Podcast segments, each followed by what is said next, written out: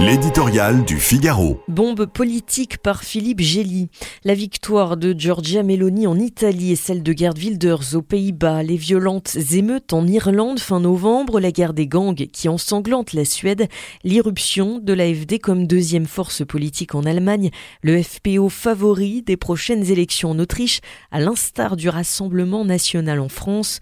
Tous ces phénomènes ont un facteur d'explication en commun, une immigration incontrôlée dans son volume comme dans ses conséquences.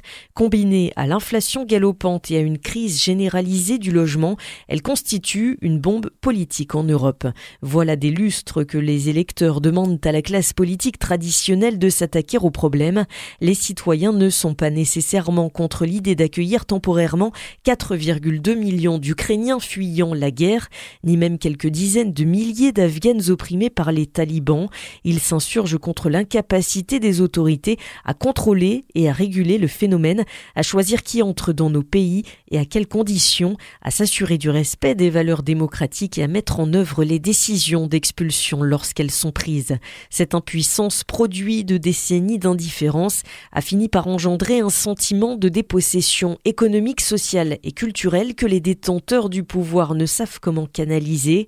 Le réveil tardif les pousse à durcir le traitement des migrants en érigeant des murs aux frontières, en externalisant l'instruction des demandes d'asile ou en restreignant les avantages sociaux avec l'espoir quelque peu chimérique de réduire notre pouvoir d'attraction.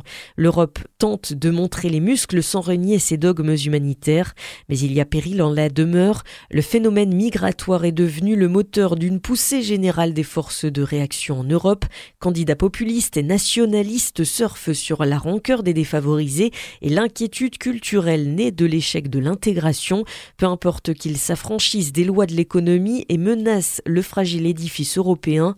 Du moment qu'ils promettent de décourager les migrants et d'expulser les illégaux, un boulevard leur est ouvert, même si l'expérience Mélanie montre qu'il y a parfois loin des paroles aux actes.